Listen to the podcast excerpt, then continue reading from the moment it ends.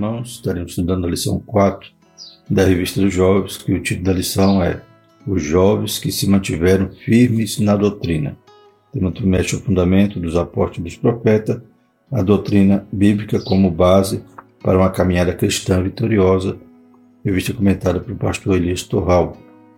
Glórias a Deus. Então vamos dar continuidade a esse estudo importante sobre a doutrina, a sã doutrina. Né? Vimos na lição passada o perigo né, que é desprezar o ensino, desprezar a doutrina. Foi o que aconteceu durante a história ali de Israel, culminando com o cativeiro. Hoje veremos então a situação inversa. Jovens que foram para o cativeiro, mas se mantiveram fiel. E Deus guardou eles, Deus honrou a história deles, porque eles honravam a Deus.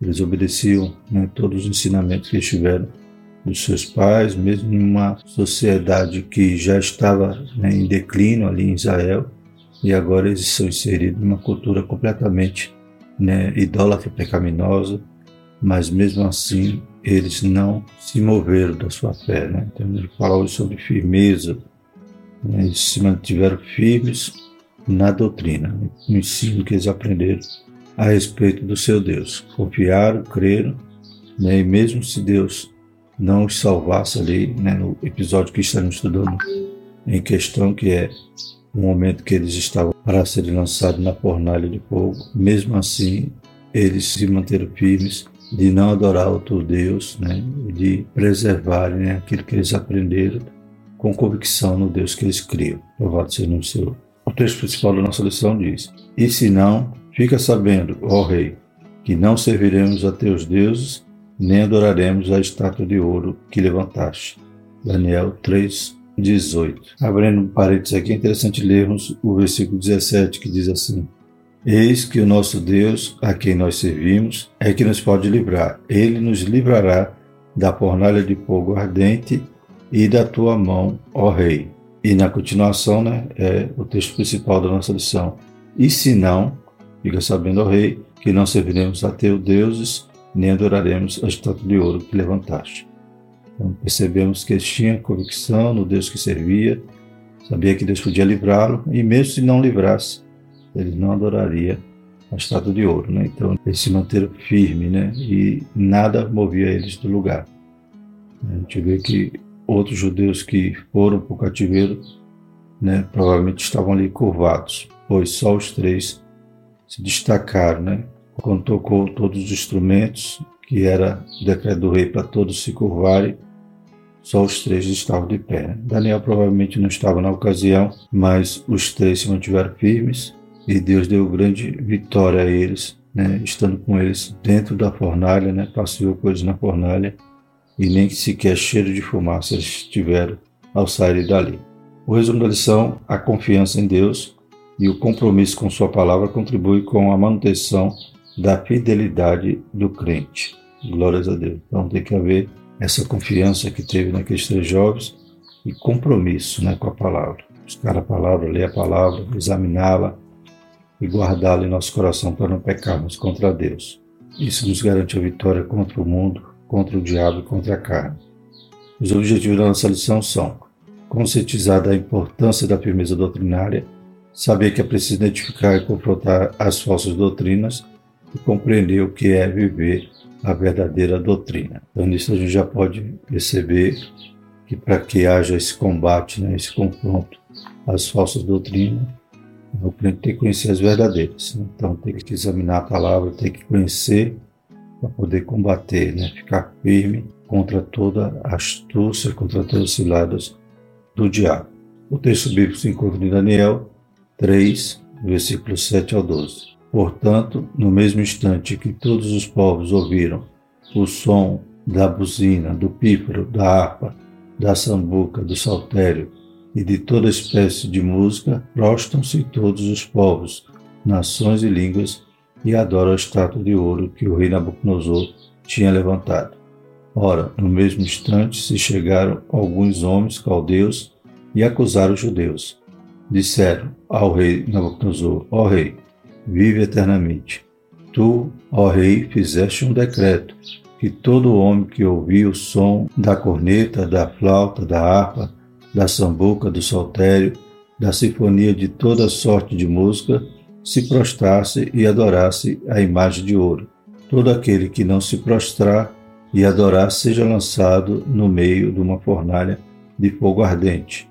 Há uns judeus que constituíste sobre os negócios da província da Babilônia, Sadraque, Mesaque e Abednego, esses homens, ó rei, não fizeram caso de ti, não servem aos teus deuses, nem adoram a imagem de ouro que levantaste. Glórias a Deus. Uma história bem conhecida da igreja, né? A respeito desses jovens, cantada, muito pregada, né? Então nós estaremos usando esse momento aqui na história de Israel, né? na vida desses três jovens, para ilustrar, né? Para ser a base daquilo que estaremos estudando hoje, ou seja, a questão da firmeza na doutrina como eles tiveram, né?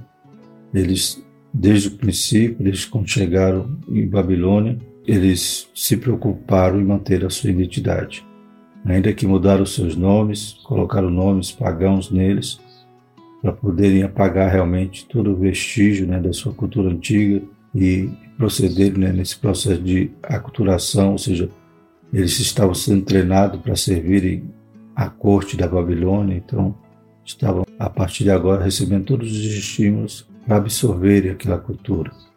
Mas eles se mantiveram firmes, decidiram não se contaminar né, com os manjares do rei e cada decisão, né, a mínima que fosse, na vida deles, no, no ponto de vista espiritual, resultou né, uma recompensa maravilhosa, né, pois eles se tornaram, mesmo não comendo a comida, né, os manjares do vinho do rei, comendo só legumes e frutas, né, eles eram os que tinham melhores aparências e eram os mais sábios, né, estavam ali cheios da graça, cheios do Espírito Santo, né, a ponto de se tornarem importantes ali no reino, né. Tanto é que agora esses acusadores vêm né, apontar a condição desses três de não terem se inclinado e adorado a estátua, pois também era uma forma de inveja, né? Eles mesmos dizem, né? Há uns judeus que constituem sobre os negócios da província da Babilônia. Então, os adversários tentavam a todo custo matá-los, né? Como aconteceu com Daniel também, né? Já muitos anos depois, quando é lançado na cova dos leões. Mas mesmo assim, suas pequenas decisões de não se contaminar, ou seja, de purificar no mínimo, resultou né, nessa firmeza a ponto de, no momento de serem ameaçados de morte, eles também não se moveram, não se inclinaram e mantiveram firme o Deus que eles serviam, o Deus dos seus pais. É, então, interessante que a nação de Judá havia se corrompido, havia ali uma situação terrível entre os príncipes, os reis, né, os sacerdotes, os falsos profetas, mas ainda havia os remanescentes, aqueles que não dobravam o joelho, né, como havia nos dias de Elias, sete mil que não se dobravam a Baal também, mesmo Judá, indo para o cativeiro, né, havia aqueles que ainda ouviam a voz de Jeremias e todos os profetas e temiam a Deus e se mantiveram firmes ainda numa cultura distinta da deles. Na introdução o seguinte: na lição deste domingo vamos discorrer a respeito dos conflitos do cristão com os ataques à verdadeira doutrina. Tomaremos o exemplo de vida dos jovens judeus Sadraque, Mesaque e Abednego. Né? Claro que aqui é o nome que eles receberam do babilônico, né? o nome real deles é Ananias, Azarias e Misael. Inseridos na cultura babilônica, permaneceram firmes no propósito de honrar a Deus. Né? Então, tudo que o diabo fazia para desfocar né, a imagem deles ou ferir a sua identidade, né, eles estavam firmes e resistiram. Louvado seja o nome do Senhor. E Deus sempre abençoando eles pela sua fidelidade. A lição também trata sobre a firmeza doutrinária, os ataques da falsa doutrina e como viver a verdade da palavra de Deus. O objetivo é fazer você perceber que vale a pena ser fiel a Deus e a sua palavra em meio a uma geração inimiga, né? Da mesma maneira que os jovens hoje enfrentam né, o desafio da escola, da faculdade, dos amigos, né, da cultura, né, nós também podemos ser fiéis e vencermos como esses quatro jovens, né, Daniel, Ananias, Azarias e Misael. Então é um exemplo maravilhoso para a mocidade, para a juventude, para todo crente, pois todos nós sofremos ataque né, em relação à nossa fé. Muitos vão querer dizer, não, isso é passado, isso já não vale mais, é coisa de crente quadrado, isso é coisa de fanático, né? Então, muitos vão nos atacar, vão querer tirar nossa identidade, trocar até o nome, como fizeram com esses jovens. Mas, ainda que os seus nomes foram trocados, a sua identidade, né, eles não perderam. Eles sabiam quem era, que faziam parte do povo de Deus, que em um Deus verdadeiro, um Deus que cuidou de todo o seu povo na história e estava castigando também por ser fiel, por ser justiça. Então eles compreendiam tudo isso, sabia que estava passando aquela situação por culpa dos pecados dos seus pais, culpa do pecado do seu povo. Mas eles decidiram ser fiel. E como diz aqui na lição, vale a pena ser fiel. Glórias a Deus. O primeiro tópico fala sobre a firmeza doutrinária. Né? Então, no primeiro tópico, iremos nos ater né, a esse pano de fundo da história, ou seja, o exemplo que esses jovens nos dá para que hoje vivamos né, uma doutrina verdadeira, uma firmeza doutrinária, unidade doutrinária, que a gente vai ver que é importante daqui a pouco. Então, vamos falar a respeito desses jovens a partir do segundo tópico. E o terceiro serão aplicações para a nossa vida cristã. Então, vamos extrair o exemplo da vida desses jovens. Primeiro subtópico, jovens sob pressão.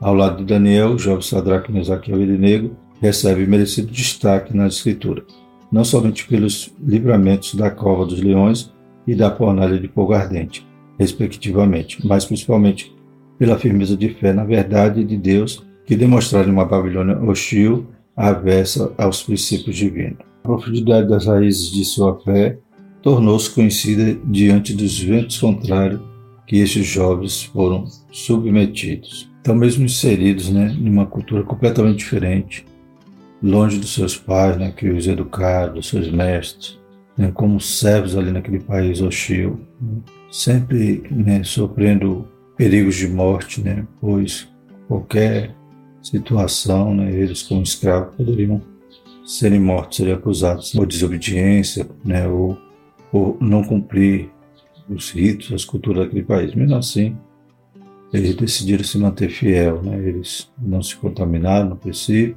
mantiveram a sua cultura, mantiveram né, a sua identidade, como já foi dito. Aleluia. E Deus né, dá um destaque na Escritura a respeito da vida desses homens, não só por causa do grande livramento, mas demonstrando né, que eles realmente eram fiéis àquilo que eles haviam aprendido. Então eles honraram o nome do Senhor.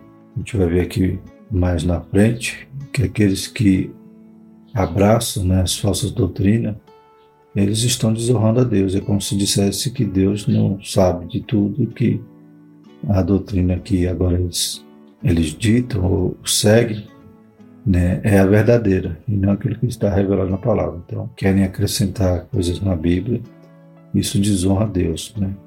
Isso é como Eva né, ou Adão ali no, no Éden, em que a serpente diz: não é bem assim não. Né? Deus falou isso, mas não é assim não. Né? Deus escondeu isso de você. Então, você vê que eles deixaram a sã doutrina, a verdadeira doutrina, para ouvir o que a serpente ensinava.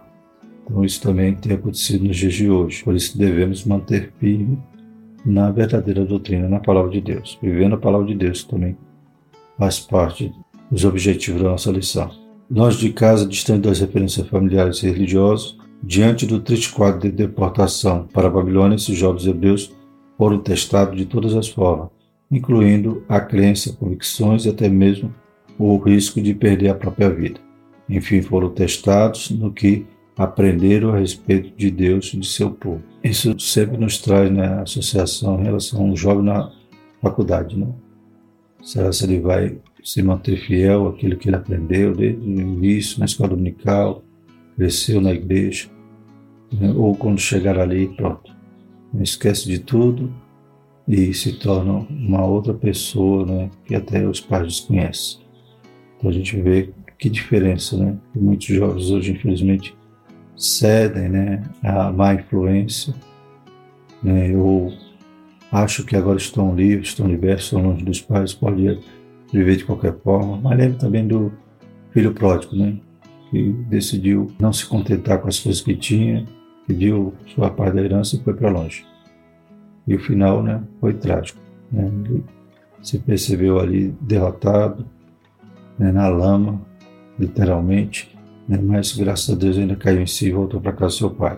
Então, ele poderia ter evitado tudo isso se ele fosse seguir o exemplo aqui de Ananias, Azaria e Misael. Né? O segundo subtópico fala sobre três jovens e uma sábia decisão.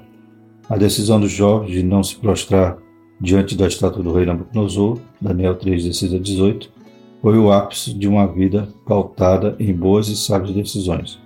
Junto de Daniel, eles haviam resolvido não se contaminar com as iguarias do rei, contrariando assim o curso normal da vida em Babilônia, fazendo-os diferente dos demais. Daniel 1, de 8 a 20.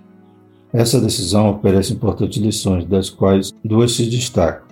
É preciso saber tomar decisões corretas, inclusive em situações simples, para que outras mais complexas isso ocorra naturalmente. Né? Então, foram fiel no pouco e também permaneceram fiel no muito.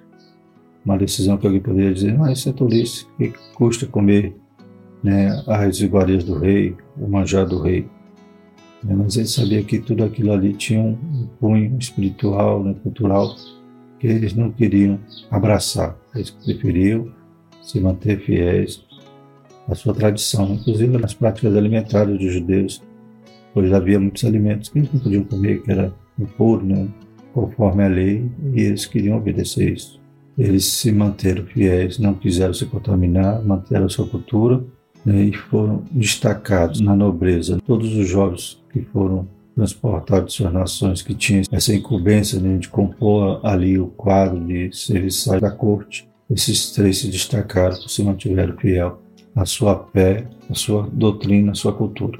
Uma decisão numa situação simples eh, demonstrava também que num momento difícil, como era agora, de colocar sua própria vida em risco, eles mantiveram firmes. Então, é preciso saber tomar decisões corretas, inclusive em situações simples, para que em outras mais complexas isto ocorra naturalmente. Não há dúvida de que a decisão tomada por esses jovens, que colocou em risco a manutenção de suas vidas, foi fruto da firmeza doutrinária que tinha. Né? Então, eles já estavam sendo treinados de serem atacados, né? de serem provados, e estavam sempre passando na prova, sendo aprovados. Eles tinham esse princípio né, já fundamentado na sua fé que a adoração só era ao Deus verdadeiro, não somente a Deus. Portanto, a firmeza doutrinária dá condições e permite que o cristão tome sábias e corretas decisões. Então, isso não faz mal, isso pode, né? Isso aqui, o pastor não está vendo, ninguém está vendo. Então, as pequenas decisões, as mais simples, demonstram nossa firmeza e no momento mais difícil também seremos firmes e, como diz a Escritura, né? resistir ao diabo e ele fugirá de vós. E o terceiro subtópico, firmeza doutrinária recompensada. A história dos jovens hebreus não é um relato só de pressão e testes à fé, mas também de confirmação da justiça de Deus em recompensar aos que o honram, especialmente em contexto que contraria os seus princípios. Esses jovens foram recompensados, pois tiveram garantia da presença do próprio Senhor com eles, desde o momento em que foram lançados na fornalha. Então, a recompensa deles foi a presença de Deus até ali na fornalha, não permitindo que eles fossem de forma nenhuma danificados, né? nem o cabelo queimou. Glórias a Deus. Fornalha que já havia sido aquecida sete vezes mais. Mas o Senhor passeava com eles quando Nabucodonosor olhou e disse: Não eram três? Como é que eu vejo quatro passeando no meio do fogo? Então, essa recompensa se dá ao fato de que eles permaneceram fiéis, firmes naquilo que eles haviam aprendido. Louvado seja o nome do Senhor. A gente vê também hoje a questão do relativismo, né? As pessoas começam a dizer, não, o aborto né, é relativo, depende da situação. Né? Então, não matarás passa a ser líquido, né? Determinada situação pode matar. A gente vê a questão da identidade de gênero, do homossexualismo, então tudo isso são ideologias né, que vêm mover a mente do cristão, né, querendo dizer, não, isso é tolice, Deus é amor, Deus vai salvar todo mundo, Deus não... O que está escrito na Bíblia dizendo que não herdará o reino dos céus, ali já tem que ser interpretado, ressignificado, para a gente ver que Muitos querem também distorcer a nossa firmeza doutrinária.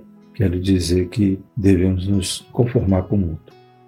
Mas a Bíblia nos diz o contrário, né? não vos conformeis com este mundo, mas transformai pela renovação do vosso entendimento. Louvado seja o nome do Senhor. Então, que tomemos, por exemplo, né, esses jovens que foram firmes desde de uma situação simples até agora uma situação mais difícil, mas eles diziam que Deus tinha poder para livrá-los né, da mão do rei, da fornalha. E se Deus não livrasse, mesmo assim, eles não iam adorar aquela estátua. De tal modo, percebemos que a fidelidade refletida na firmeza doutrinária desses jovens fez os olhos do rei e de todo o povo se voltarem para Deus e em seguida levou-os a serem recompensados em questões pessoais. Definitivamente vale a pena manter-se firme na doutrina em todo o tempo. Né? Então, a atitude deles resultou de que o rei reconheceu que o Deus de Israel era diferente e ainda decretou que todos os povos deveriam respeitar, honrar né, ao único Deus verdadeiro. segundo tópico, confrontando a falsa doutrina. Primeiro subtópico, falsa doutrina. O que é a falsa doutrina e como ela se manifesta? A falsa doutrina se caracteriza principalmente por contrariar e, em alguns casos, em negar os fundamentos da fé cristã, conforme se vê na advertência de Paulo a Timóteo, sobre a distorção que fizeram sobre a ressurreição, ponto doutrinário considerado vital à fé do crente, segundo Timóteo 2,18, que diz, os quais se desviaram da verdade, dizendo que a ressurreição era já passada, e perverteram a fé a alguns.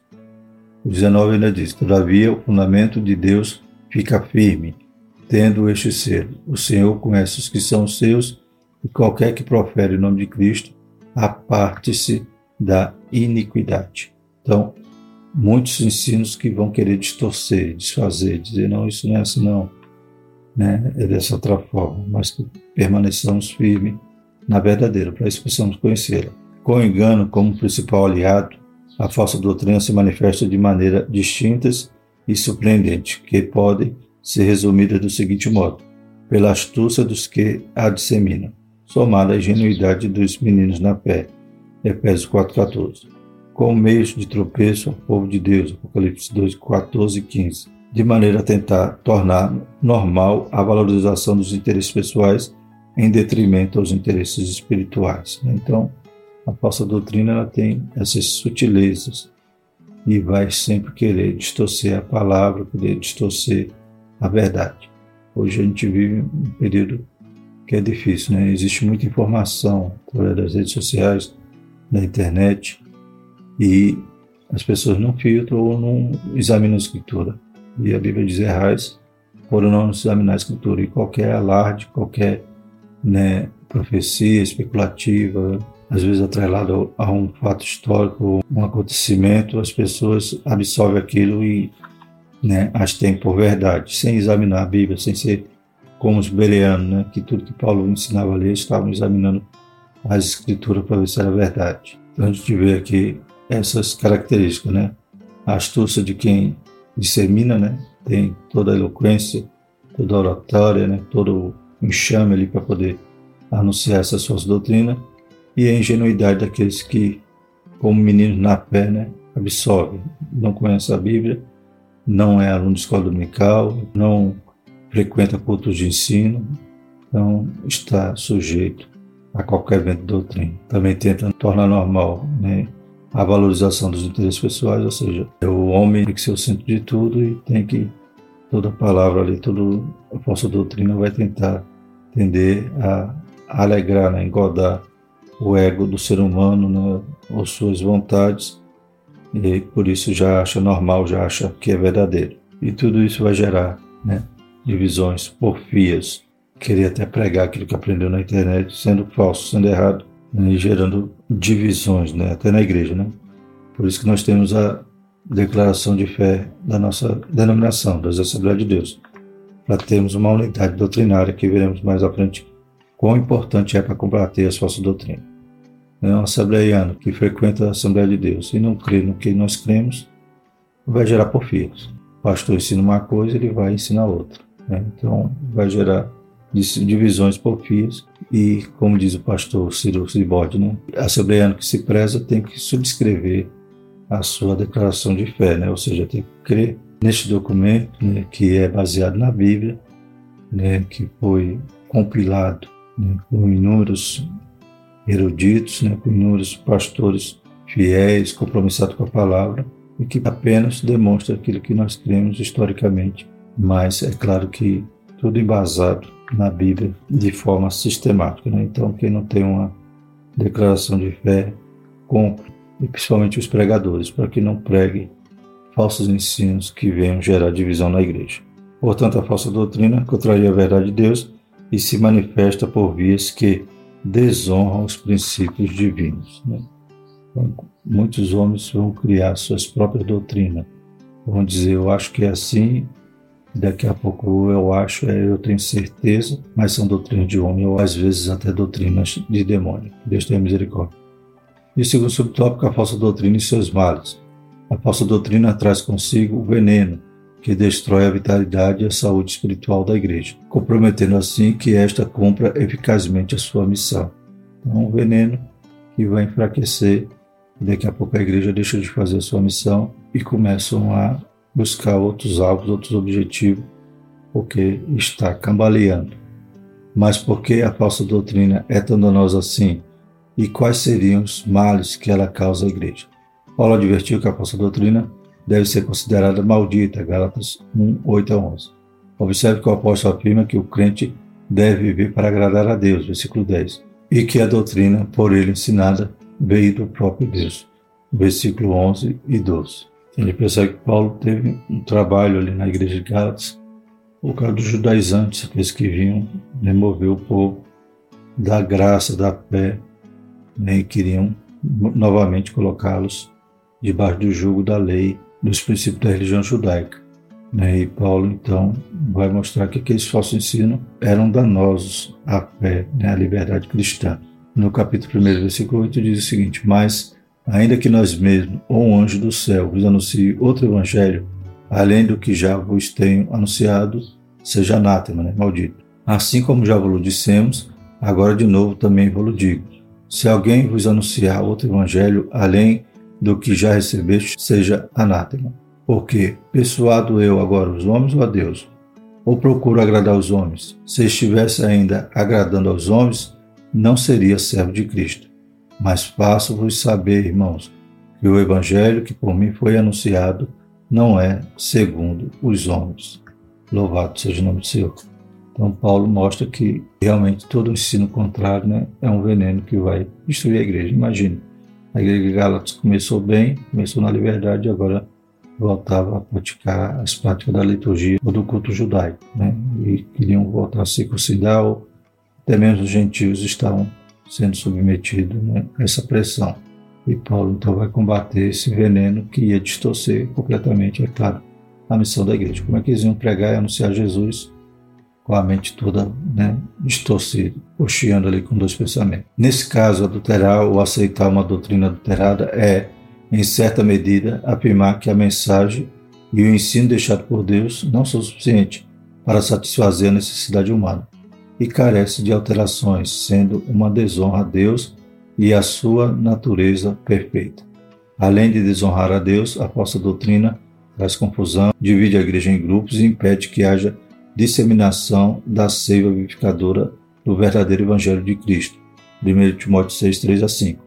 Capaz de salvar o perdido. Romanos 11, 6 e consolidar a sua igreja. Romanos 11, 5. Então, como é perigosa a falsa doutrina. Né? E como diz aqui no texto, né? quem abraça esses falsos ensinamentos né? já conheceu a verdade, caminha na verdade. Né? Desde pequeno ouve a palavra e daqui a pouco distorce tudo através de um falso ensino.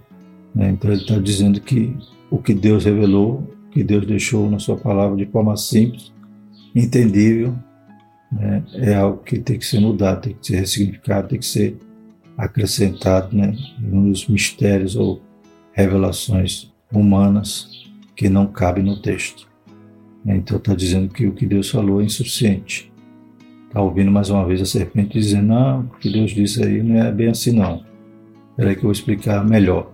E acaba gerando toda essa confusão na igreja, divisões, né, grupos e interferindo na nossa missão, que é pregar o Evangelho. E o terceiro subtópico confronto a falsa doutrina. Está claro que a falsa doutrina e os seus males são uma realidade que, gostando ou não, o cristão em algum momento terá de enfrentá-la. Daí surge a pergunta: como confrontar a falsa doutrina? O comentarista nos dá algumas respostas. O aprofundamento dos conhecimentos bíblicos, a intensificação da vida de oração, a promoção de encontros saudáveis de ensino da palavra e a ampla distribuição de literatura com a verdadeira doutrina são meios eficazes de confronto à falsa doutrina. No entanto, tanto essas como outras atitudes que podem ser tomadas dependem diretamente da unidade doutrinária da Igreja, pois ela dá clareza e firmeza sobre as crenças fundamentais que sustentam, que sustentam a vida da Igreja, sendo aptas para o enfrentamento à falsa doutrina. Então, além desse, de toda a disseminação do verdadeiro ensino, né, esses encontros saudáveis de ensino, a escola dominical, intensificação na oração, tudo isso vai combater, né? mas para que isso seja eficaz, tem que haver unidade. Não adianta, né, como já falamos, dizer que somos pentecostais e não crer, por exemplo, no batismo do Espírito Santo. Somos da Assembleia e não crer que Jesus volta antes da tribulação. Então tudo isso vai ferir a unidade. Mais uma vez friso, para isso temos na nossa declaração de fé né, que foi compilado agora em 2017, uma equipe de pastores, né, cabeçado por pastor Ezequiel Soares, mas que é apenas a afirmação do que já criamos. Desde o início da Assembleia de Deus, em 1916, já tínhamos né, um credo, já tínhamos as doutrinas básicas que nós cremos. Né? Por que agora vai mudar ou dizer que faz parte dessa igreja e crer de forma diferente? Né? Um assembleiano calvinista não encaixa. Um assembleiano é mid-tribulacionista ou pós-tribulacionista. Então, não faz parte da nossa unidade de doutrina. Então, temos que conhecer nosso credo, né? toda a igreja séria né? tem um credo, tem as suas crenças né? de forma sistemática relacionadas, bíblicas, que formam né? a unidade doutrinária daquela igreja. E nós temos a nossa, por isso devemos conhecer e pregar aquilo que está de acordo com a nossa fé. A divisão do entendimento e de crenças traz danos terríveis à igreja. Paulo lamentou a forma com que a igreja em Corinto estava lidando com a celebração da ceia, 1 Coríntios 18. E por essa razão, escreveu à igreja em Éfeso, o apóstolo enfatizou veementemente sobre a unidade, inclusive a doutrinária. Efésios 4, 3 a 6, que diz o seguinte: procurando guardar a unidade do Espírito pelo vínculo da paz. Há um só corpo e um só Espírito, como também foram chamados em uma só esperança da vossa vocação.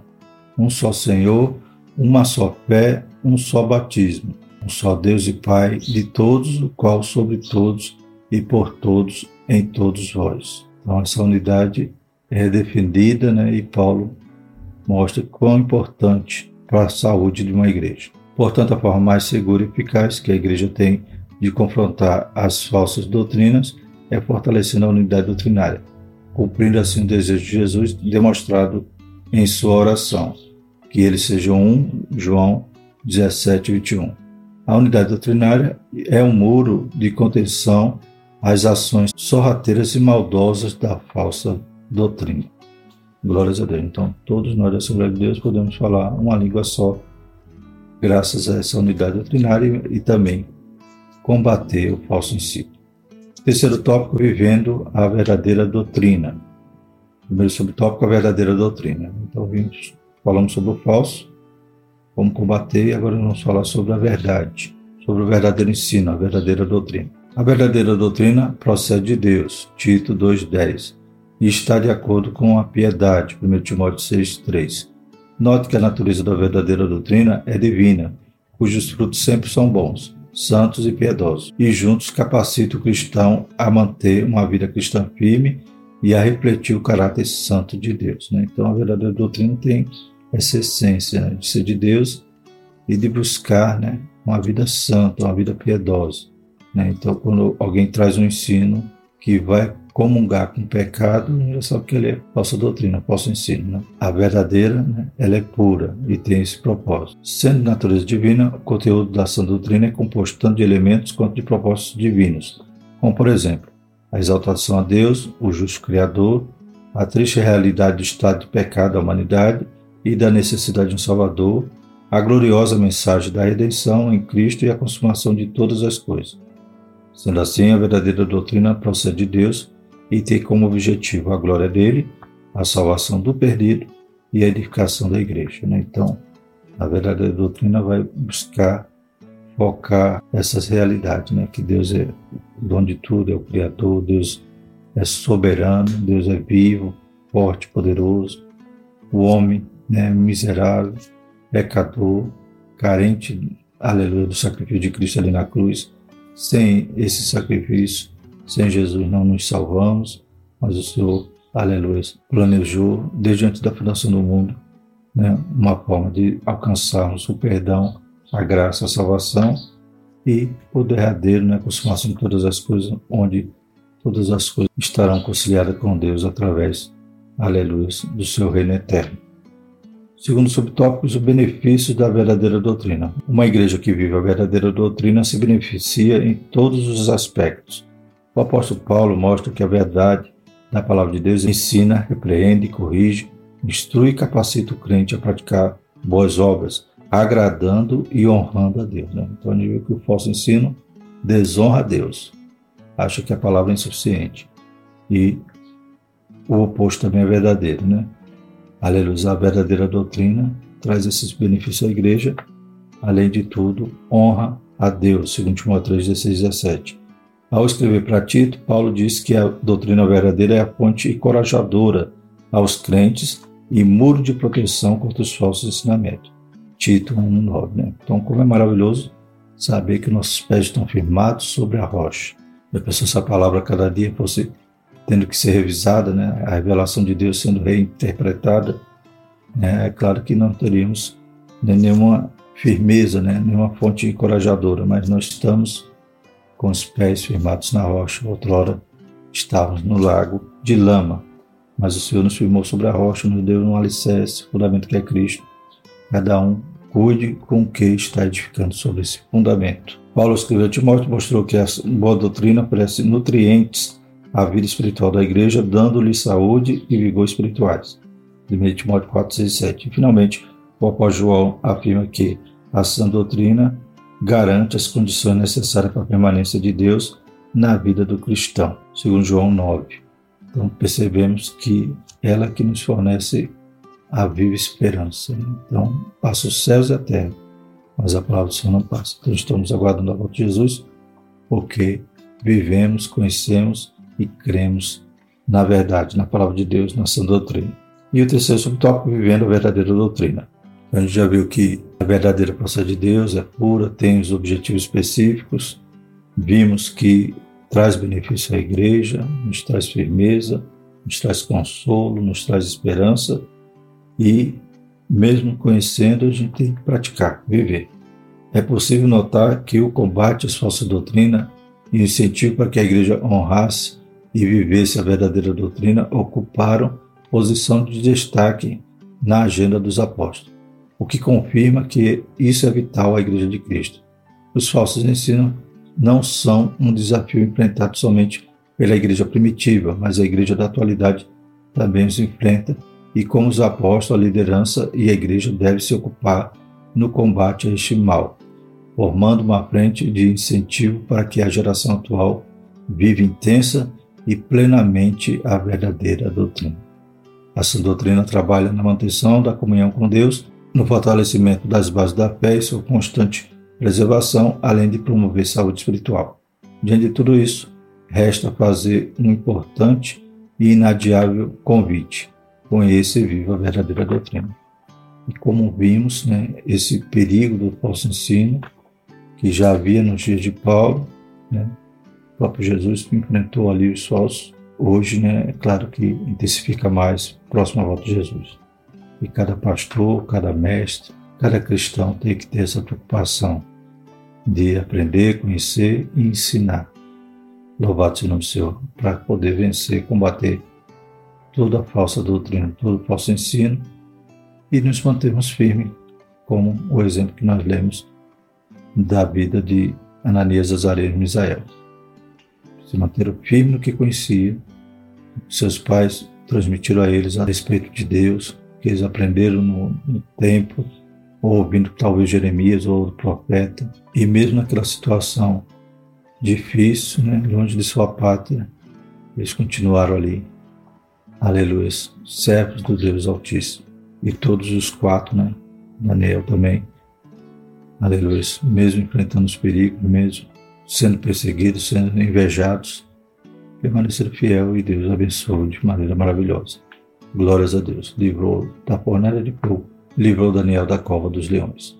Concluindo, nessa lição aprendemos que Sadraque, Mesaque e Abednego, diante da pressão babilônica e sobre o risco de morte, decidiram manter-se firmes na fé em Deus e no propósito de honrá-lo até o fim.